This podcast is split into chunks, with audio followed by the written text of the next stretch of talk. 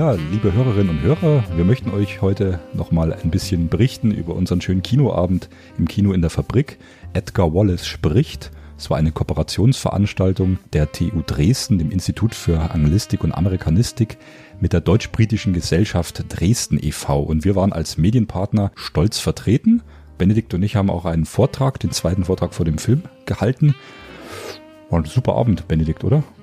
Ich fand es sehr schön und auch alles sehr gelungen, zumal eben jetzt nicht wir unbedingt, aber unser Vorredner, der Eike Kronzhage, der als Doktor an der TU Chemnitz tätig ist und sich sehr intensiv, wie ich dann bemerkt hatte, mit Edgar Wallace in der Weimarer Republik als Verfilmung beschäftigt hatte und da auch tatsächlich äh, ganze Forschungsarbeit leistet und auf der Suche ist nach verschollenen Filmen.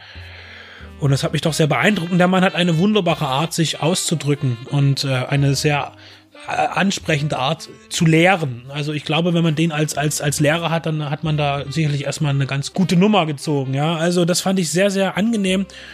Darüber hinaus war die ganze Stimmung, es war auch sehr, sehr klein und familiär alles. Also es war sehr, alle wollten sich gleich schön die Hände schütteln und haben sich alle bedankt, dass man dieses wunderbare kleine Event auf die Beine gestellt hat. Und ich fand auch schön, ähm, dass ich fand, es war doch sehr gut besucht. Besonders im Vorfeld der Vortrag und der Film. Man hat ja gezeigt, der Frosch mit der Maske konnte man getrennt voneinander erleben. Das heißt, man konnte es mit Vortrag oder ohne haben. Und es waren aber auch eigentlich genauso viele Leute. Also wenn, ich glaube, die meisten haben es tatsächlich komplett durchgezogen mit Vortrag und Frosch.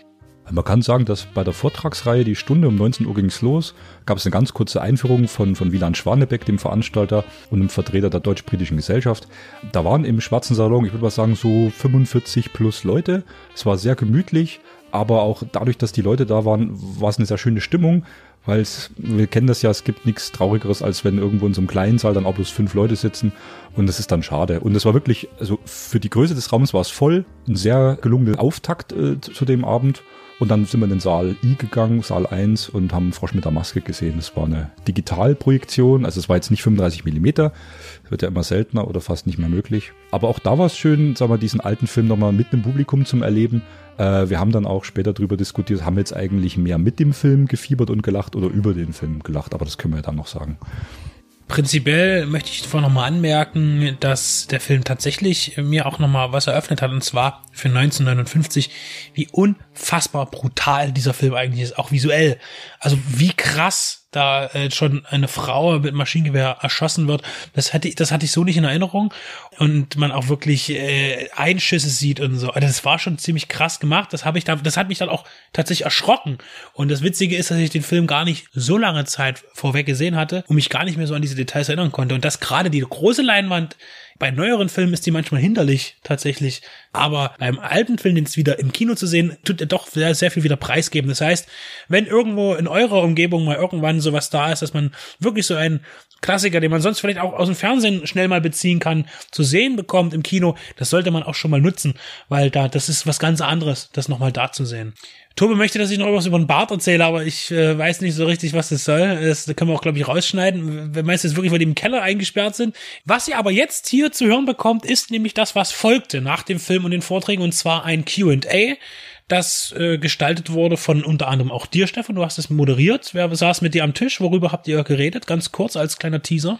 Also Wieland Schwanebeck, der Organisator, war mit dabei und eben äh, Dr. Eike Kronshage. Wir haben über die äh, das kulturelle Vermächtnis so ein bisschen der Edgar Wallace-Reihe gesprochen. Wie populär sind die Filme heute noch? Zum einen, lacht man über diese Nostalgie, lacht man drüber oder lässt man sich noch mitreißen? Äh, wir sind da zu interessanten Ergebnissen gekommen. Und natürlich auch die Frage, wie war Edgar Wallace äh, zur damaligen Zeit, in den 60er Jahren, als Rialto in Deutschland das populär gemacht hat, wie war der eigentlich in England in der Zeit rezipiert? Auch Gegensätzlichkeiten, die wir da erläutert haben. Dann gab es noch fleißig Fragen aus dem Publikum. Also es war so eine richtig schöne Open Discussion.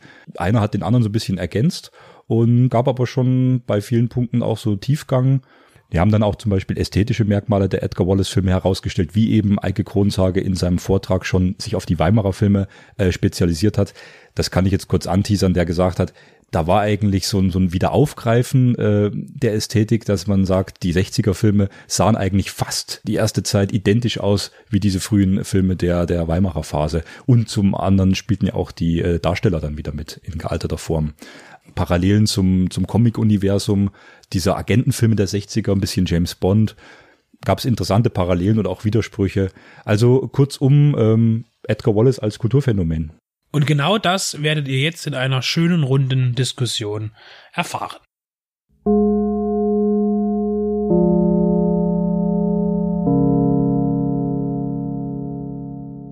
Ja, dann würde ich sagen, dann beginnen wir erstmal locker in die Diskussion.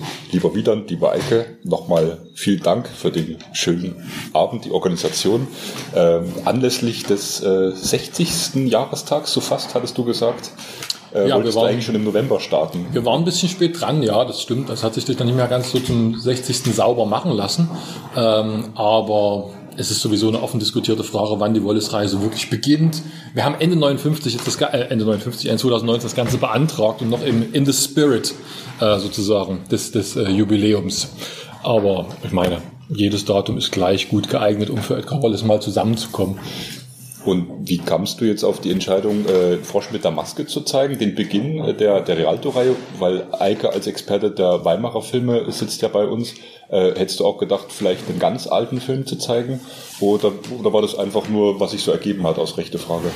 Äh, nee, die rechte Frage war eigentlich unproblematisch. Ich weiß, dass äh, Marc Ulatz und ich auch über die Frage gesprochen hatten, äh, welchen Film man jetzt nehme, nehmen sollte. Ähm, und wir sind einfach bei dem ersten gelandet, auch mit dem im Hinblick darauf, dass mit der Rialto-Reihe tatsächlich ein bisschen mehr Publikum, glaube ich, anzulocken ist. Ähm, die Weimar, Weimarer Filme sind ja relativ obskur, wie du auch schon referiert hast heute, ne? also lange ganz unbekannt, zum Teil verschollen. Ähm, auf den Frosch mit der Maske sind wir dann gekommen, einfach weil es der erste ist in der Reihe, was sich im Geiste des Jubiläums gut macht. Und weil er, das wäre schon eine offene Frage, dem Prototypen dessen, was ein Wallace-Film ist, schon sehr nahe kommt. Zugleich muss man sagen, wenn wir jetzt eine Top-Ten-Liste machen würden, was sind alles so Edgar Wallace-Film typische Elemente? Ich glaube, man würde keinen Film finden, der die alle hat. Ne? Da muss Kinski muss mitspielen, da muss ein Schwarz-Weiß sein und äh, am, am Anfang muss diese, diese Gruftstimme, äh, hallo, hier spricht Edgar Wallace sagen. Und einen Film zu finden, wo das alles zusammenkommt, wie wir gerade schon gesehen haben, ist gar nicht so so einfach, denn der Frosch mit der Maske, so typisch er auch ist, äh, so viele dieser Elemente fehlen auch in diesem Film. Äh, Eike, du hattest ja in deinem Vortrag schon die Parallelen zu den Weimarer äh, Filmen, äh, der, der, der Wallace-Filme, jetzt der Zinker und, und der Hexer und äh, der Ria beginnenden Rialto-Phase. Das hat so schön an Screenshots äh, verdeutlicht, dass sich da bildsprachlich eigentlich nicht viel verändert hat über 25 Jahre. Kannst du das nochmal ganz kurz äh, er erläutern, ähm, wo dann vielleicht auch dieser Reiz lag, da dieses Stehenbleiben und dieses nochmal wieder aufgreifen? Ich glaube eher Letzteres, ne? Das sind wieder aufgreifen, also sowohl das Personal ist ja das Gleiche, das hatte ich ja ähm, in dem Vortrag hervorgehoben. Also wir haben dann Leute, die in der Kamera stehen, wie Otto Heller, wir haben äh, die Drehbuchschreiber, äh, die die gleichen sind, wir haben Schauspieler, wir haben ja gesehen, Fritz Rast spielt auch in diesem Film wieder mit, ähm, allerdings dort äh, nicht der Schurke, sondern das Opfer, äh, auch in dieser sehr grotesken äh, ähm, Todesszene, wie er in dieser, ja, vergast wird, nicht? Ähm, also die Bildsprache bleibt die gleiche, weil sie zum einen ähm, weil wir das Personal äh, ähnlich haben, aber zum anderen auch, glaube ich, weil es eben so eine Lücke gibt zwischen dieser Spätphase im Weimarer Kino der Kriminalfilme, die dann unterbrochen wird durch äh, durch ja das sich ändernde Filmgeschäft äh, in, in Nazi-Deutschland. Und nach dem Krieg haben wir halt diesen Heimatfilm, der so alles dominiert und eine ganz andere Bildsprache hat. Helle Bilder, ähm, alpine Landschaften. Und in dem Augenblick, wo wir da zurückkehren, äh, wird dort angeknüpft, wo man aufgehört hat, nämlich in dieser düsteren, äh, ans expressionistische Weimarer Kino angelehnten Bildsprache. Und das ist ja auch spannend, äh, weil das ja, äh, ich sage jetzt mal ein spezifisch deutsches Filmphänomen ist. Wir hatten vor Beginn des Films ja schon so eine offene Frage aus dem Publikum. Wie stand es da eigentlich um Edgar Wallace stand in den 50er, 60ern in England? Und da hast du gesagt, war eigentlich nicht mehr. Ne? Nee, das, das Wallace-Fieber in England war vorbei. Also ne, in, in, Deutschland ist das auch eine unterbrochene Tradition, die dann wieder aufgegriffen wird mit diesen Goldmann-Taschenbüchern. Aber äh, in England ist diesen, diese Stereotype vom Verbrechen, für die Wallace steht. Ne? Also das, das düstere East End und so ein ganz, ganz strikter Klassendünkel. Ähm, was ist noch alles typisch dafür? Diese, diese Klischees aus dem gotischen Schauerroman, mit denen er arbeitet. Ne? Also da wirklich, wo die Kap das ist wirklich so, wenn man so ein Buch heute nimmt, also die Kapitelanfänge äh, setzen immer erstmal schlechtes Wetter voraus und es wird nachts wird die Orgel gespielt, bevor das Phantom kommt und so. Das ist alles bei Wallace drin. Das wird in England in 50er Jahren belächelt. Also die Bücher sind da keine Bestseller mehr. Wallace ist mehr oder weniger vergessen zu dem Zeitpunkt. Deswegen ähm, kräht auch nach diesem deutschen Film im englischsprachigen Ausland zumindest vielleicht nicht kein Hahn, aber nur so ein kleines mickriges Hähnchen vielleicht. Ne? Und trotzdem finde ich es spannend, weil die Rialto-Phase, äh, jetzt beginnend 59, tatsächlich drei Jahre vor dem ersten James Bond ja schon gewisse populärkulturelle Elemente beinhaltet mhm. und durchzieht, die auch diese, diese Sean Connery Bonds machen. Man hat Joachim Fuchsberger als ja schon äh, attraktiven älteren Mann, et, etwas älteren Mann, äh, der die Frauen abschleppt, äh, also als, als, als, als reifen Mann, als Publikumsmagnet. Äh, man hat ähm, humoristische Elemente mit drin. Das sind auch Sachen, die bei, bei James Bond vorkommen oder bei, bei diesen Agentenfilmen. Das ist also schon so ein 60s-Phänomen, sag ich mal. Äh, was sich was sich in den Edgar Wallace-Filmen der, der Rialto-Phase da widerspiegelt. Wobei wir jetzt gerade nach dem Ende des Films noch kurz darüber diskutiert haben, ich glaube, der Frosch mit der Maske weiß noch nicht so ganz genau, wo er hin will. Also die Serie ist ja noch keine Serie, es ist ein Einzelfilm erstmal und die Serie entwickelt diese Elemente, die wir identifizieren und als typisch Wallace äh, erkennen können, aber der Frosch mit der Maske weiß das noch nicht. Der hat so ähm, Elemente von Action, äh, dieses Bondhafte, dann eher dieses Krimi, dann dieses Puzzle, Krimi-Puzzlehafte, Agatha Christie-artige, äh, mit so einem Abzählreimartigen, jeder Verdächtiger stirbt, bis am Ende nur noch einer übrig bleibt, der muss es dann gewesen sein, das war dann eben Philo Johnson. Ähm, und ich glaube, dass, dass sich das zu, äh, auch gerade wenn äh, Horst Wendland dann später dazu stößt, ab 62 glaube ich, ähm, dass sich das dann sehr konsolidiert in diese Wallace-Filmsprache, die wir kennen. Und beim Frosch ist das noch etwas mehr durcheinander. Aber also, umso aufregenderer Film, finde ich ja. Also du hast, du hast völlig recht, Stefan, wenn du diese James Bond-haften Elemente raus, rausstellst. Man kann ja, man, man kann ja so die, dieses Flickwerk, was diese Wallace-Reihe ausmacht, im Laufe der 60er verfolgen, wie die, wie die Reihe auch antwortet auf internationale Trends. Ne? Irgendwann merkt man dann, die haben auch die Kung Fu Fu-Filme geguckt und die gucken diese italienischen Krimis, die zu der Zeit entstehen und die gucken auch Bond und reagieren auf dieses promiske Swinging London Stereotyp. Ähm, und zugleich in diesem Film ist das noch total abgeschmeckt mit so einer so einer so einer so einer gesättigten 50er Jahre Heimatfilm Biedermeierlichkeit. Ne? Also man muss ja nur diesen Plot um, um Fuchsberger und seine also die Damsel in Distress sozusagen, ne, die junge Frau, die es zu retten gilt, angucken. Fräulein Ella, wie geht's Ihnen heute? Das ist ein ganz wichtiger Plotpoint dann, also sich das erste Mal duzen und man merkt dann, hier ist dramaturgisch was, was los und es muss, am Schluss muss es mindestens das Versprechen auf eine Verlobung und das Erbe des Herrenhauses geben und so. Also das ist, ist ein ganz spießbürgerlicher kleiner Traum, der noch gemacht wird. Also James Bond macht dann schon was anderes noch zu der Zeit. Aber wie gesagt, das ist, das entwickelt sich ja parallel. Das ist wirklich eine schöne, schöne Gemengelage. Kurze Frage. Ähm, wie weit gab es den Einfluss von den Avengers, von der Serie aus Großbritannien und den Hammer Horror? Weil ich, sehe da so ein paar Parallelen, die ja. später so mit dem Hexer kommen und mit dem zum Menschen mit der Peitsche äh, so weitergeführt wird. Also gab es da, wurde das, gibt es da irgendwelche Aufzeichnungen, dass es geschaut wurde, rübergeholt wurde für den, für den deutschsprachigen Raum. Jetzt muss ich mal kurz überlegen, ab wann mit Schirmschar Melone ist das, ne, auf genau. Deutsch. Ab wann das dann äh, im, äh, auf Deutsch lief und ab wann Diana Rick als äh, Emma Peel dazu stieß, das weiß ich gar nicht. Das war aber, glaube ich, später nach dem Frosch, wäre jetzt meine Vermutung. Da ja, haben wir ja sozusagen zu John Steed, der männlichen Hauptfigur, kommt ja Emma Peel als eine zweite starke Frauenfigur. Das haben wir bei Wallace ja nicht. Das sind ja immer die Damsel in Distress, wie Wieland gerade sagte, die wir haben.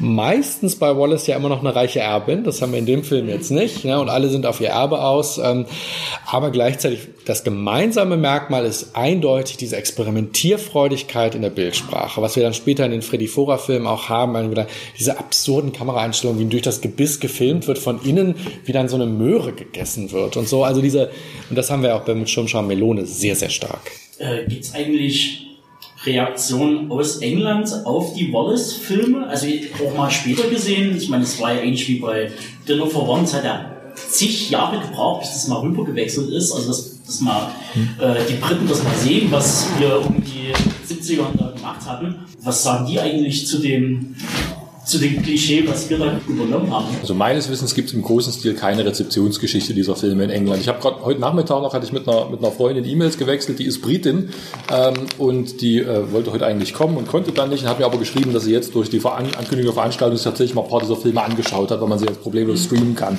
Die kannte die überhaupt nicht. Also für die war das eine, eine sehr große Entdeckung, das was da so für ein Tor aufgeht. Ne? Wie sehen die uns und so weiter, was sich ja ständig genau. spiegelt und so weiter.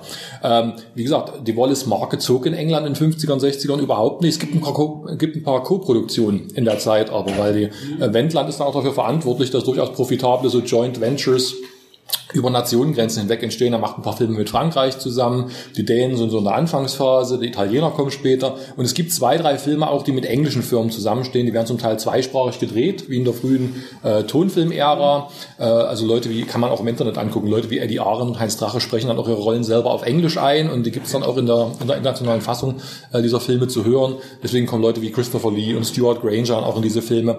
Die laufen dann auch, also vielleicht durchaus profitabel, weil sie auch Low-Budget-Productions eigentlich eigentlich sind. Aber es gibt kein, kein großes, äh, kein großes Kultphänomen, das sich daraus erwachsen würde. Auch, dass es Edgar Wallace ist oder so weiter, ist dort relativ, un, relativ wurscht, weil Mitte der 60er, als das passiert, ja auch der Wallace Einfluss schon immer mehr abgenommen hat. Ne? Also was in Deutschland unter, unter, unter dem äh, Wallace-Label verkauft wird, hat mit den Quellentexten sehr, sehr wenig noch zu tun. Im Frosch in der Maske ist es auch ganz anders und auch das ist mit Bond vergleichbar. Am Anfang sind das relativ werketreue, am Plot der Vorlage entlang operierende Filme. Wenn man Frosch mit der Maske als Roman heute auf, aufschlägt, wird man, also ich glaube zu 90 Prozent, glaube ich tatsächlich so den Plot finden dieses Films. Später ist das völlig anders. Es gibt äh, nur als Fußnote dazu. Es gibt eine Anekdote, dass Tarantino vor ein paar Jahren in mhm. Berlin einen Film drehte und gefragt wurde, was sein großes deutsches Kinovorbild sei. Und man hatte natürlich ein bisschen gehofft, dass er jetzt irgendwie Murnau oder Fritz Lang nennt. Aber man meinte Alfred Vorer. Ja, also äh, als als ähm, Filmexperte oder Filmfreak vielleicht auch der Tarantino ist, kannte er natürlich diese Filme und das war so sein großes Vorbild im deutschen Kino. Also es hat durchaus sozusagen in so bestimmten Nischen noch äh, die Berechtigung jenseits äh, der deutschen Grenze, aber insgesamt glaube ich auch, dass die Wahrnehmung außerhalb von Deutschland erstmal gering war. Wobei ich ja auch gezeigt hat, es gibt sozusagen diese äh, Vermarktung, die durch Wendland kommt, nach Italien vor allem, äh, nach Spanien, Frankreich. Also es wird schon so eine, so eine internationale Marke, aber Großbritannien, die Wahrnehmung ist da sehr gering. Und ein bisschen sichtbar sind die Leute, glaube ich, auch. Also mir fallen ad hoc drei Leute ein, die auch aus der Wallace-Reihe in die James Bond-Reihe graduiert sind. Ne? Karin Dohr, Ilse Steppert, äh, Gerd Fröbe, die treten alle in Bond-Filmen auf im Laufe der 60er noch. Und das sind alles verdiente Wallace-Veteranen, die also als Gesichter im internationalen Film auch in diesen französisch, italienisch, spanisch, jugoslawischen Co-Produktionen dieser Zeit sich blicken lassen, die dann schon ihre Duftmarke setzen. Ne? Also und Christopher Lee dann nochmal freilich ja, als, als Schurke immer gern gesehen. Gab es eigentlich eine Beeinflussung von den Dr. Mabuse-Reihe zu Wallace? Naja, Mabuse ist ja sozusagen früher Fritz Lang, Weimarer Kino. Da sind wir wieder so ein bisschen bei dem, bei dem, was ich eingangs gesagt hatte, dass, das, dass diese Wallace-Filme in der Weimarer Zeit sich sehr stark am expressionistischen Kino, und dazu zähle ich Mabuse auch, bedienen äh, daran und dass die Filmsprache dann so weiterlebt. Interessant wäre jetzt die Frage, das kann ich nicht ad hoc beantworten, ob sozusagen die spätere, ich glaube 60er Jahre Mabuserei, wenn ich nicht, äh, mich nicht vertue, ob die ähnlich stark beeinflusst ist oder zurückgeht auf das Weimarer expressionistische Vorbild. Vielleicht kann das ja einer von euch. Ich glaube, das ist dann schon so ein Crossover aus den Wallace-Elementen in Richtung internationaler Agentenfilm, wie es Bond zu der Zeit macht, 63, 64. Die ganzen Leute werden wieder verwurzelt. Also man sieht in Mabuse-Filmen, Gerd Fröbe, Karin Dohr, auch mal Fuchsberger, äh, Christopher Lee macht dann kurz ein paar Fu Manchu-Filme wieder, wo, glaube ich, auch deutsches Geld mit drin hängt. Also es ist dann so, so immer mehr so Versuch, so einen, so einen großen Eintopf anzurühren, der möglichst viele Internet, also ja, der attraktiv für internationales Publikum auch ist. Ähm, stilistisch kann, bin ich aber weniger auskunftsfähig, wie die Filme dann dort einzuordnen sind. Also ich glaube, da, da ist nicht so viel Interessantes zu entdecken, wie jetzt in so einem, so einem äh, Alfred Vorer Wallace-Film aus den frühen 60ern vielleicht. Da kamen ja auch noch Einzelsachen dazu. Ich würde sagen, ein Sarg aus Hongkong zum Beispiel, mhm. der ja genau die gleichen Edgar Wallace Elemente nimmt und zum Beispiel auch Heinz Drache als, äh, als Ermittler oder als, als Helden einsetzt und auch einen maskierten äh, Gangster hat, äh, aber alles ein bisschen mehr aufgeblasen, ein bisschen mehr Geld gekostet, aber auch dort, äh, also nebenher versucht hat natürlich auch noch als, als Trittbrettfahrer äh, natürlich neben Edgar Wallace auch in der gleichen Zeit noch äh, ähnliche Produktion auf den Weg zu bringen. Mhm. Hm.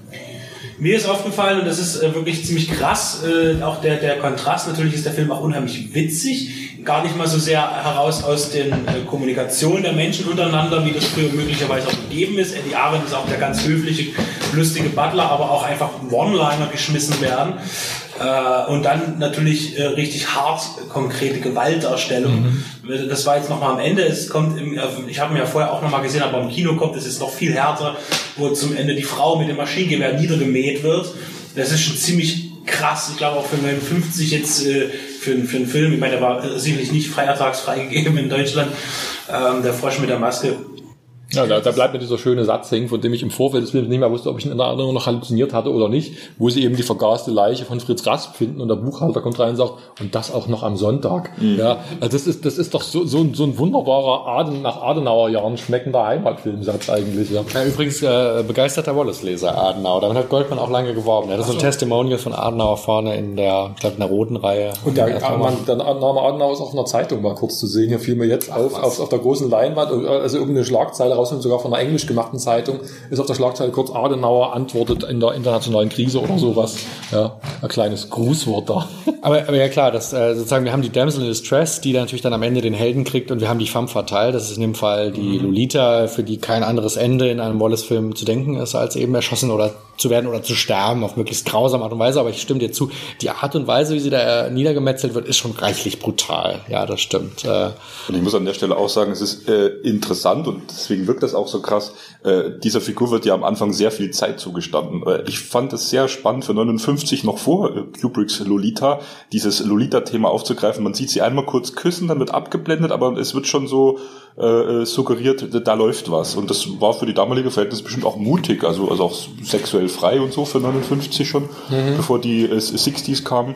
Äh, es dreht sich ja viel im, im Dialog. Sie, sie trägt diese Rolle, diese Mischung aus, aus Reiz und äh, Erfahrung. Und dann hat sie diesen, diesen jungen Kerl, der doch so unerfahren ist, diese, diese naive Liebe. Was also, also, aber totales Nachkriegsthema in Deutschland auch ist. Ne? Du hast diesen, diesen alten Vater, der irgendwie so der Kriegsheimkehrer ist und der sich dann als der Henker von London herausstellt, also die Generation, die die Frage an die Älteren stellt im Grunde, was, was hast denn du eigentlich gemacht, worüber du nicht redest? Ne? Also, also als vom, vom deutsch-englischen Verhältnis mal ganz abgesehen, also das ist auch Deutschland, das so Gericht über sich selber hält. Total stark. Mir fällt ein, in dem German Gruselfilm, den du erwähnt hast, da ist auch ein zeitgenössische Doku kurz mit drin. Ich glaube, der christliche Filmbeobachter warnt vor, vor der Verrohung der Sitten im zeitgenössischen Film, BRD 62, und das wird natürlich dort mit, mit Wallace-Clips dann aufbereitet. Ne? Also der Sex, die Gewalt, ne, das, das, das äh, grenzübertretende Verhalten. Für dieses Grunde, das, der Ray Bennett ist ja eine Kinderfigur in dem Film. Ne? Also so eine, so eine kleine, so, so eine, so eine, naja, fast schon so eine Struwelpeter-Geschichte eigentlich, ne? Warne, wo gewarnt wird, wo es hingehen könnte. Ja. Wollte den Gedanken nicht unterbrechen, Stefan. Sorry. Und dann die Verbindung von, von Humor und diesem Exploitativen, was man in den 60ern hat. Ähm, wir hatten für uns diese rote Reihe, nur um kurz zu den Goldman-Büchern zu kommen. Äh, Wallace wurde ja dann als Taschenbuchreihe, als, als rote Krimis hierzulande extrem populär. Und auch die Frage, die wir am Anfang hatten, wie wurde er in England und Amerika wahrgenommen, äh, geht ja gleich null. Das zeigen auch eben aktuelle Dokumentationen, wie den Ausschnitt, den wir gezeigt haben, dass tatsächlich äh, US-amerikanische Labels ähm, deutsche Filmexperten anfragen, macht uns mal ein Feature über den deutschen Krimi aus der Zeit, weil wir wissen darüber eigentlich nichts, weil vielleicht bloß jemand wie Tarantino das kennt. Ähm, und da war es eben die gelbe Reihe äh, die später als Gialli äh, in Italien sehr populär war. Also die rote Reihe in Deutschland und die gelbe Reihe als Gialli ähm, werden oft verglichen. Und ähm, um die Brücke zu schlagen zur, zur Rialto Wallace-Reihe, 71 und 72 kamen die letzten Beiträge raus und das waren ja eigentlich schon italienische Produktionen mit deutscher Beteiligung, die dann mit dieser gelben Reihe als äh, eigentlich als waschechte Gialli dort wahrgenommen werden in England und in äh, Amerika. Äh, da war Umberto Lenzi und Massimo Dallamano, äh, die auch mit Fuchsberger gedreht haben, äh, die halt hierzulande als Wallace-Filme vermarktet wurden, aber eben dann die berühmten 10% der Handlung vielleicht beinhalteten und eigentlich künstlerisch ganz eigene Werke dann wurden. Ja, auch Argento, einer der ersten groß vermarkteten Argento-Filme, also wenn die auf Deutsch heißt Bird with a Crystal Plumage, Silver Plumage, der wird in Deutschland als ein Brian Edgar Wallace-Film vermarktet. Äh, ich würde gerne mal auf die, also die Produktionsfirma Rialto auch nochmal zu sprechen kommen. Weil also, also das ist ja das Interessante, dass die Rialto in den 60er bis Anfang 70er Jahre vor allem mit zwei berühmten Schriftstellern äh, viel Geld gemacht hat. Edgar Wallace und Karl May. Und Da, gibt es wirklich sehr viele Parallelen, angefangen vom Produzenten Horst Wendland über Regisseure Alfred Vorer, Harald Reine, sehr viele Stars, Schauspieler. Äh, in dem heutigen Film waren, mindestens vier Schauspieler, die bei Karl mitgespielt haben. Der Wal- Walter Wilzer, der den Bennett gespielt hat, also der hat bei, also äh, Edgar, äh, Eddie Aaron sowieso, Karl, Karl Lange und Computermann, egal. Äh, und, ne, aber was mal sagen will, das Interessante ist, Sie haben das äh, äh, vor dem Film ausgeführt, dass ja äh, auch in die Wallace-Filme Szenen verseißelt wurden, haben Sie hier ausgedrückt. Also, in, also diverse Szenen immer wieder in die Filme reingeschnitten. Hätte, hätte ich so gar nicht gewusst, aber also, also war mir so nie aufgefallen, egal. Aber das hat Rialto auch bei Karl May gemacht. Also die, die wussten also ganz genau, mit, mit was können sie Geld machen und wo können sie einsparen. Das, also, also die haben beides ganz genau gewusst. Äh, da, also das, also und äh, was ich noch eine Frage einwerfen würde, was halten Sie von, die, von der dritten Edgar Wallace-Reihe, nämlich in den 1990er Jahren? Also, ich, vielleicht fangen, während ihr über die zweite Frage nachdenkt, die schwierige, kann ich ganz kurz auf diese äh, Art, auf diese äh, auf Rialtos, ja, wie soll man es nennen, äh, Tradition, Sachen wieder zu verwerten und in andere Filme reinzuschneiden eingehen. Auch das hat eine Weimarer Tradition. Ich hatte ja erwähnt, dass äh, Annie Ondra die, die Produktionsfirma Ondra Lamatsch äh, gegründet hat, dass sie vorher bei Hitchcock gearbeitet hat. Und der letzte Film, den sie dort gemacht hatte, war Blackmail. Sie kommt also zurück, dreht den Zinker oder produziert den Zinker. Ihr noch Mann äh, Lamatsch äh, ist Regisseur des Filmes. Sie haben das gleiche Problem. Wir haben einen Film, der in London spielt. Und wir haben es ja vorhin schon gehört. Nach London fahren kostet Geld. Außenaufnahmen macht man lieber nicht. Ähm, also was macht man? Man schneidet Fremdmaterial rein. Und das Interessante ist, in dem Zinker von 1931, über den ich geredet habe, schneiden äh, Ondra und Lamatsch Szenen aus Hitchcocks Blackmail rein. Und zwar nicht zu knapp. Es gibt drei Szenen nachweislich, in denen sie das Filmmaterial aus Hitchcocks Blackmail nehmen und das sind halt Londoner Außenaufnahmen. Da gibt es dann so am Anfang, fängt Blackmail an, wie so ein Polizeieinsatz durch die Straßen fährt von London. Das übernehmen die komplett und so. Also es gibt schon so eine Traditionslinie von Fremdmaterial wiederverwerten. Ähm, in dem Fall ist es bei Realto natürlich Eigenmaterial wiederverwerten, aber zumindest das hat eine Tradition. So, jetzt habe ich euch Zeit verschafft, um über die richtig wichtige Frage nachzudenken. Also die, diese, die zugeben, das war jetzt eher so ein bisschen äh, dich halt eine Tortur. Ich, ich muss da passen, was die 90er angeht. Ich bin da gar nicht firm. Ich habe mir die seinerzeit angesehen. Die haben natürlich kein irgendwie kulturelles Geräusch irgendwie gemacht. Ne? Also das war äh, natürlich schuld daran, dass es diese Filme gab. Also die, von RTL, glaube ich, und später noch von Super RTL fürs Fernsehen produziert wurden, sind ja Leute wie wir, die diesen Wallace-Film in 80er und 90er Jahren zu großen Einschaltquoten im Fernsehen verholfen haben, wo man merkt, okay, das hat irgendwie einen Eindruck gemacht und auch die nachfolgende Generation hat noch irgendwie Hunger auf diese Stoffe. Ähm, natürlich hat sich aber in den 90ern die Gemengelage, warum es diese Filme gibt und warum die so gestaltet sind, nicht, dass die, nicht, dass die so sehr an der Vorlage der 60er dran wären, warum die so sind, äh, hat sich natürlich völlig verschoben. Ähm, das führt mich auch zu der Frage zurück, unter der unser Abend so ein bisschen stand, deutsch-englischer Themenabend, ne? weil das Bild von drüben, das Bild von der anderen Seite, ist ja in den 90ern, wenn man das rekreiert, oder vielleicht auch noch so rekreiert, wie es in den Wixer-Filmen gemacht wird, mit betontem Kunstnebel und mit dem Kokettieren mit diesen, diesen Ermittlerstereotypen im Trenchcoat und dem, äh, keine Ahnung, dem, dem Kreuzchenruf im Wald. Ähm, das ist ja, ist ja nur noch ein Nostalgiefaktor, der da irgendwie bedient wird, entweder ironisch oder unironisch. Und ich, mich hat interessiert auch gerade an der, an der ähm, daran heute diesen Frosch mit der Maske mal zu zeigen, vor 40, 50 Leuten, die diesen Film heute angese angesehen haben zusammen. Äh, wie wirkt das noch? Lachen wir auch mit dem Film oder lachen wir über den Film? Ich fand schon sehr häufig, wir haben mit dem Film gelacht. Ne? Also einmal die One-Liner, du hast ja erwähnt, ne? da ist diese, diese Charakterkomik, die da ausgespielt wird. Ähm, auch eine Frage, die in der Forschung interessant diskutiert wird heute, ist ja, ähm, ist, das, ist das ein inauthentisches Bild von England, was in den 60ern dem, dem vermeintlich arglosen oder ahnungslosen deutschen Publikum verkauft wird? Oder sind die wirklich schon sophisticated genug, um zu sagen, ja, das ist doch sehr ironisch, was uns hier vorgeführt wird. Ne? Kein englischer Butler heute redet wie Eddie Arendt. Und es gibt auch keine Herrenhäuser mehr, die irgendwie alleinstehenden Damen vermacht werden. Und auch, dass die, die, die, die Lords und so weiter, diese ganze Upper-Class-Kaste vielleicht doch schon irgendwie ausgestorben ist, mehr oder weniger. Hm. Also mich interessiert das. Ist das eine rein ironische Rezeption, die wir heute noch gehen? Oder, oder ist das überhaupt ein Wechsel zu, zu dem, was von seit den 60ern stattgefunden hat? Also würde ich mal offen in die Runde geben. Also ich muss dazu noch sagen, dass Frosch mit der Maske einer von den stärkeren Beiträgen ist, ja. der, der nicht zu viel äh, Selbstironie da reinwirft. Es gibt einige einzelne Beiträge, die wirken dann arg äh, albern und humoresk. Äh, mhm. wo, wo dann dieser Spannungsbogen komplett verloren geht, wo du stimmt, in der Mitte ja. so 20 Minuten lang nur äh, Witzchen hast im, im Polizeirevier Eddie Arendt gibt, spielt ja viele Rollen, in fast jedem Film spielt er eine äh, und es gibt Rollen, da übertreibt das dann auch, wo ich sage, mhm. das kann ich mir jetzt dann doch nicht mehr so angucken. Aber mhm. wenn es sich so ein bisschen die Balance hält, die Waage, dann ist das gut. Gibt es einige sehr gute Beiträge, nicht alle funktionieren. Ja. Mhm. Das hatten wir mitbekommen ähm, im Zuge von äh, Wir, also Us, von Jordan Peele.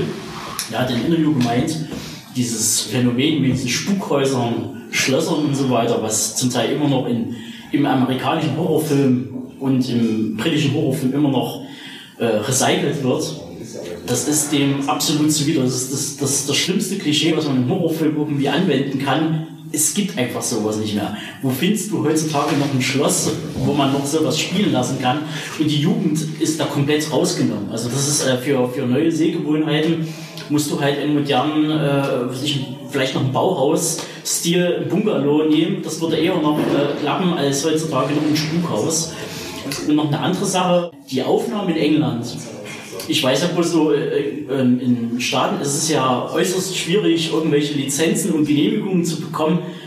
Die waren Guerilla gedreht oder ähm, na, ich denke, dass eben äh, dadurch, dass es genutzt wurde bei der deutsch-dänischen Koproduktion 59, dass dann noch europäisch irgendwie, ich weiß es nicht genau, die Rechte besser lagen, dass man gesagt hat, man darf für einige Tage, wie Benedikt das gesagt hatte, ohne Schauspieler reine äh, äh Viewshots drehen und ähm, ja. Es gab ja aber auch einige, äh, einige wenige Szenen, die tatsächlich auch vor Ort gedreht wurden mit Schauspielern, gibt es aber eher selten dass wirklich einer mit dem Auto anfährt, direkt vor ähm, so einer Sehenswürdigkeit, die eindeutig mit London zu verorten ist und dann aussteigt und ausgeht. Also auch einer der Hauptcharaktere ist aber sehr selten. Also vermutlich hat man dann auch mal doch mal vielleicht ein bisschen Tasche drin, um neues Material zu liefern, nicht schon wieder äh, den gleichen äh, Kamerawinkel.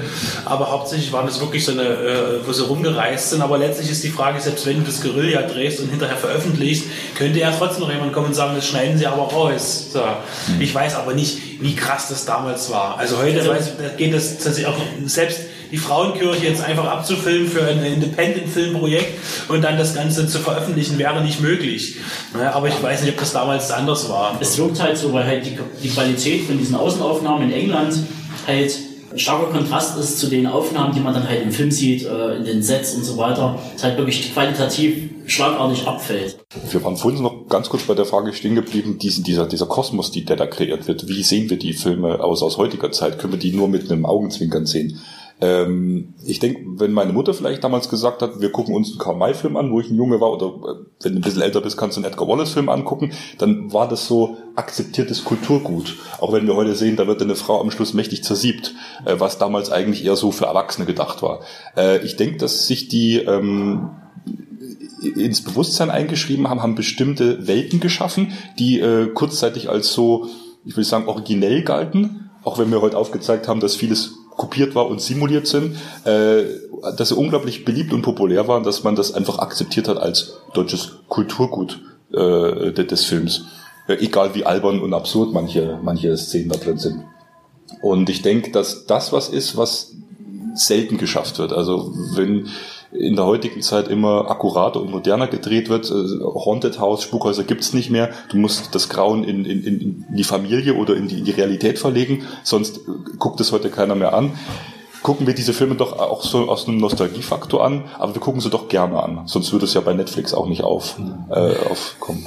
Zu der Idee mit dem Kulturgut kann ich vielleicht noch hinzufügen. Also die Überlegung ist ja, oder was ich ja versucht habe, ein bisschen zu zeigen in der historischen äh, Analyse dieser Weimarer Zeit, ist, dass sie ja versuchen, Edgar Wallace aus diesem Groschenroman, klischeehaften, schlechte Literaturhaften rauszuheben durch diese Assoziation bei Goldmann mit Max Reinhardt und dem deutschen Theater. Also dass es plötzlich Kunst wird und dann irgendwie heute wird Ibsen gespielt und am nächsten Tag dann eben Wallace und so, dass das so nebeneinander existiert und das ein bisschen hochhebt in den Status von Kultur und gleichzeitig, dass ja die Weimarer Filme sich bemühen, und das passiert ja auch in den Rialto-Filmen, diese Schauspieler zu nehmen, die eben mit Lang, mit Monau und anderen zusammengearbeitet haben. Also da wird schon versucht, äh, sozusagen dem Ganzen einen Stempel aufzudrücken, den es nicht hat. Es gibt in der englischen Literatur, es gibt den Balver-Litten-Preis für die schlechtesten Romananfänger.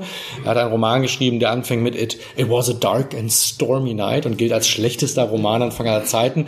Der Zinker fängt an mit It was a stormy night. Also ähm, das zeigt so ein bisschen, in welcher Liga Wallace letztendlich auf literarisch spielt. Also als Literaturwissenschaftler sind wir angehalten, nicht zu werten, aber natürlich haben wir da keine hohe Kunst. Und was da passiert, ist eben so diese Assoziation mit hoher Kultur, Highbrow Culture, um Wallace so eine Art Kulturgut zu machen, so wie du es beschrieben hast. Und das gelingt ja offensichtlich auch bis zu einem gewissen Grad. Und es ist befreiend für das Studium der Filme auch, wenn man so als Literaturverfilmung studiert, was bei Wallace eben nicht den Trickle-Down-Effekt gegeben hat, zurück zur Quelle. Es gibt kein literarisches Revival für Edgar Wallace. Ich glaube, selbst in Deutschland heute, wo, wo es lange treue Fans gab, kaum welche Texte in Print. Die meisten kann man äh, für 0,00 Euro sich auf dem Kindle runterladen oder worauf auch immer. Und das ist selbst bei, bei Phänomenen wie, wie James Bond ist das völlig anders, weil die, die Bücher bis heute gut gehen und die Bücher bis heute Fans haben. Wallace hat sich irgendwie spätestens in Deutschland 63 64 völlig von diesen Quelltexten freigeschwommen und macht sein eigenes Ding im Kino eigentlich. Und es ist äh, deswegen auch, eine, ich glaube, damit geht eine gewisse Freiheit einher, das jenseits der Quelle und jenseits der Werktreue irgendwie anzuschauen. Auch im, im Grunde jenseits der Nostalgie, weil Nostalgie als Faktor sonst noch mit reinkommt, es zu vergleichen mit dem Text, den man noch abgespeichert hat. Ähm, Karl May funktioniert noch genauso. Ja, also mit dem Nostalgiefaktor. Aber ist, glaube ich, auch nicht mehr, nicht mehr im Druck. Ne? Nee, heute nicht mehr. Heute nicht mehr, glaube ich. Aber weil- es gerade die, die Sache mit den Büchern ansprechen, da würde ich fast noch mal nachhaken. Äh, Edgar Wallace war Brite, hat er logischerweise Englisch geschrieben. Und das bekannteste also, also Bücher sind diese Goldman-Bücher. Äh, ich muss jetzt mal ganz kurz abschwenken. Von Jack London weiß ich, dass Übersetzungen sehr, sehr qualitativ unterschiedlich sind. Können Sie irgendwas aussagen, wie originalgetreu die Übersetzungen der verbreiteten Edgar Wallace Bücher sind? Ob man da wirklich Edgar Wallace kennenlernt als Schriftsteller oder ob das irgendwie, ich sag mal, eher frei übersetzt ist? Ähm, also ich, ich habe lediglich, also ich habe eine Reihe von Romanen gelesen, die meisten auf Deutsch, gebe ich zu. Äh, Das gibt man als Anglist ungern zu, aber in dem Fall stimmt es. Den einzigen Roman, den ich zweimal gelesen habe, also in Englisch und Deutsch später, äh, war dann eben der Zinker. Und mein Eindruck, also das ist jetzt kein, ich habe jetzt keine Vergleichsanalyse gemacht, aber mein Eindruck war, dass die relativ nah an dem Original dran sind. Also ich glaube, dass anders als die Filme, die ja sehr frei sind, frei nach Wallace, sind die Romanübersetzungen schon recht gute Übersetzungen. Ja, aber wie gesagt, das kann ich jetzt im Einzelnen nicht genau beantworten. Das ist eine spannende Frage, aber wie äh, Wieland schon sagte, so ein bisschen das Interesse an diesem Wallace-Roman ist verschwunden gegangen. Und als ich selber die Romane, über die ich jetzt zu den Filmen nicht gearbeitet habe, wiedergelesen habe, ja gut, das, äh, ich meine, die sind kurz, deswegen man kommt schnell durch, aber es waren jetzt nicht meine schönsten Lesestunden. Also muss, vielleicht muss man auch dazu sagen. Ne? Und ich würde sagen, dass Wallace generell dadurch, dass es auch nicht so das kanonische von allen hochgehaltene Werk noch irgendwie gibt, äh, auch biografisch bedingt vielleicht einen, einen etwas weniger stabilen Begriff vom Original prägt als jetzt andere bedeutende Bücher. Also Wallace hat seine eigene, hat bei sich selber geklaut, hat, hat Texte mehrfach verwertet. Er hat so diesen, ich weiß nicht mal, wie der Roman heißt, es gibt so einen Stoff, auf dem basiert der Schwarze Abt.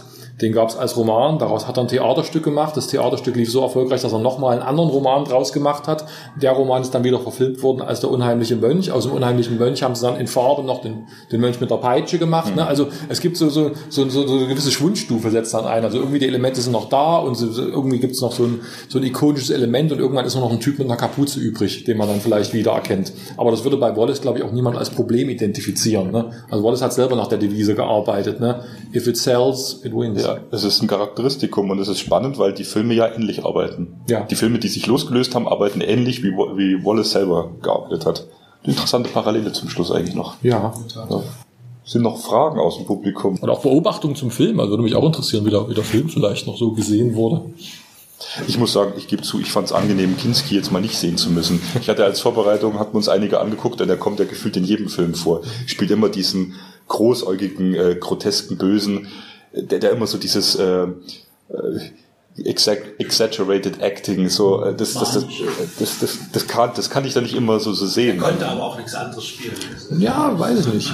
Es gibt die, die, die, die, die große Kinski-Biografie, die vor ein paar Jahren erschienen ist, macht ja die interessante Hypothese zu Kinski, dass Kinski wirklich in den Figuren immer die, in den Filmen immer die Figur abgibt, wo die Bundesrepublik am deutlichsten Gericht über ihre Vergangenheit hält. ne? Also er ist irgendwie das leicht gestörte Werkzeug des Oberschurken, der irgendwie schuldfähig ist, aber irgendwie auch in so einer Art Psychose verfallen ist und dem dann folgt. Und der in zwei, drei Filmen sich auch mehr oder weniger mit den Worten dann aus dem Film verabschiedet, aber ich habe doch nur Befehle ausgeführt, was wollt ihr von mir? Das ist schon ein sehr deutlicher Subtext, der, der diese Filme auch nochmal ganz anders interessant macht für Historiker. Auch also, das sind, wenn ich sage, im Ausland haben die keine, äh, keine, keine Gefolgschaft irgendwie angesammelt, das stimmt schon, aber ausländische Filmhistoriker gucken die Wallace-Filme durchaus gern, weil man viel über die Bundesrepublik der 50er, 60er lernen kann. Ja, vielleicht nehmen wir diesen Schurken nochmal kurz zum Anlass. Also diese Wallace-Filme die Romane haben ja alle den Schurken im Titel. Der Hexer, der Frosch mit der Maske, der Zinker, der rote Kreis und so weiter und so. Der Mönch mit der Peitsche, der Gorilla von so hey, der Bucklige von so ho. Also äh, wir die Schurken im Titel. Das heißt, der Schurke Schurke, dem kommt ja eine viel zentralere Rolle zu als dem Inspektor in den Romanen, der immer so eine eher blasse Figur ist. Äh, jetzt haben wir diesen Frosch, also diesen albernen, merkwürdig maskierten Frosch, dessen Motivation auch diese Ella Bennett zu, ja, zu zwingen. Er sagt ja auch, wenn du nicht mitkommst, dann brauche ich Gewalt äh, in goethischer Manier. Ähm, man weiß nicht so genau, ist das jetzt so, ein, soll das so ein, so ein Liebesplot sein? Das wird ja auch nicht ganz aufgelöst. Was für eine merkwürdige Schurkenfigur ist denn eigentlich dieser Frosch? Also das jetzt nochmal zu sehen, äh, da, das ist so ein Moment, wo man eher über den Film lacht, denke ich. Ne? Also dieses alberne Kostüm. Rückblickend, weil man vielleicht auch die anderen Schurken dann schon kennt, die später kommen. Wie du gesagt hast, der Film probiert sich da noch aus. Und ich glaube, sie haben gewusst, die Schurken noch äh, prägnanter zu machen, das ist das der Mittel zum Zweck. Ja.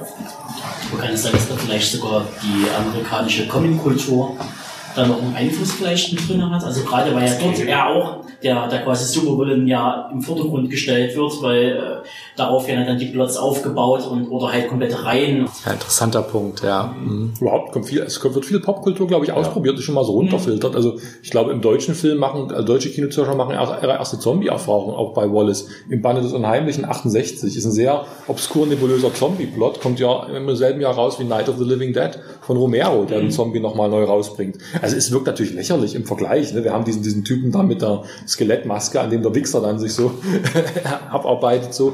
Aber es sind so, so Elemente, die man, man, man nimmt ein Häppchen von hier. Vielleicht ist es Comic-Kultur, vielleicht kommt es aus dem Schauerroman nochmal, vielleicht ist es ein bisschen italienischer Krimi, später ist es so ein bisschen Schulmädchen-reporthafter Softporno und alles wird so in diese, in diese Formel gefiltert fürs Stammpublikum. Manches verfängt und manches eben nicht.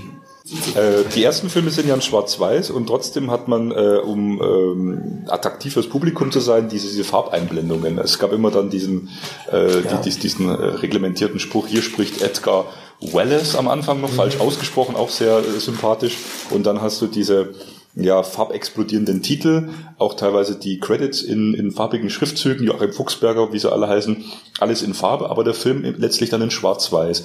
Frosch mit der Maske noch in Vollbild, später dann extremes Breitbild, mhm. äh, sicherlich schön im Kino anzusehen, damals in Originalkopien gesehen zu haben.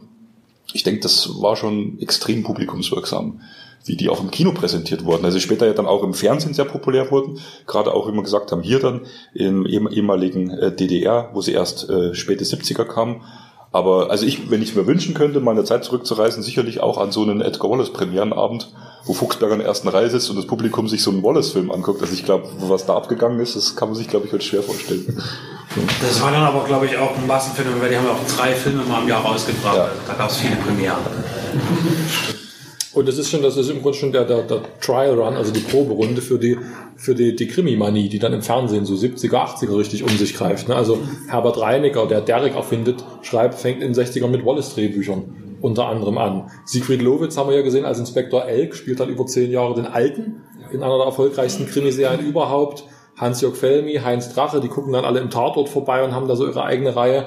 Und das, äh, auf eine gewisse Art ist das ja auch also so Tatortmasche. Ne? Ein paar Mal im Jahr hat man eine feste Verabredung mit einem bestimmten Ermittlertypen.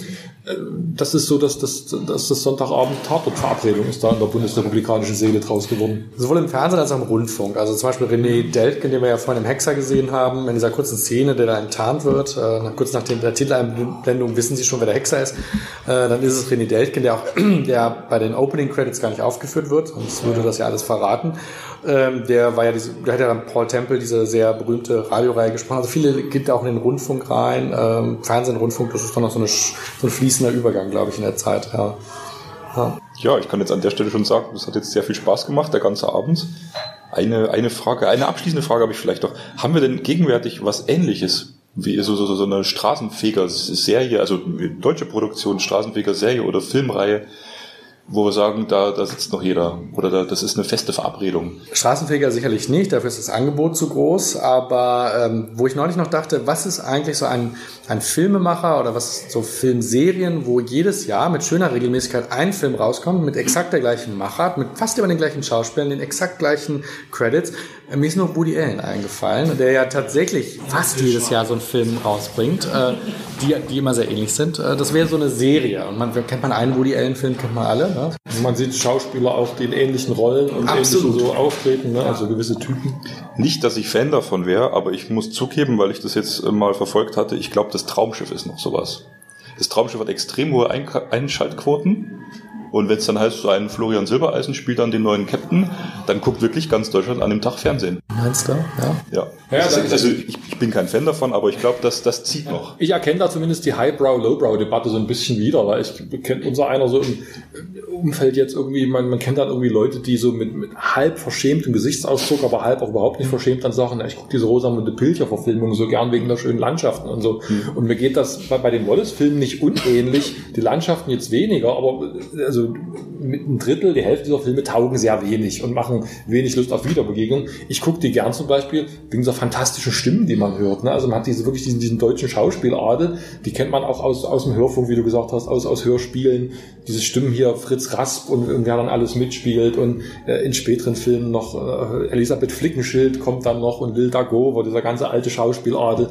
Also selbst wenn der Plot an Haaren herbeigezogen ist und der Oberschurke aussieht wie Kermit der Frosch in der Mittagspause, dann hat man doch hat man trotzdem gutes Handwerk. Also man hat Leute, die was verstehen von ihrem Fach, die, die ein Stimmtraining hatten, die auch so diese, die auch irgendwie offensiv damit umgehen, dass sie eigentlich keine Ahnung haben, wen sie gerade als Lord oder als Oberinspektor oder als Sergeant oder Sergeanten anreden. Ja, also diese Kunstwelt kann man dann eigentlich ausklammern. Man hat immer noch ein schönes ästhetisches Erlebnis, glaube ich. Also sie meinen quasi äh, einfach unabhängig von der Handlung den Schauspieler, weil spielen zu sind. Ja, ich finde das eine Ebene, auf der man mit diesem Film sehr produktiv umgehen kann. Ja, also mein, Teil meiner meiner Wertschätzung für die Filme liegt auf dieser Ebene. Ja, Das ist doch ein schönes Schlusswort. gut. Vielen lieben Dank. Danke für den Abend, für die Organisation Wieland. Danke Eike fürs Kommen. Danke an das Kino in der Fabrik für diesen schönen Edgar Wallace Abend. Wir sahen den Frosch mit der Maske und jetzt kommen alle gut nach Hause durch den Nebel von Dresden.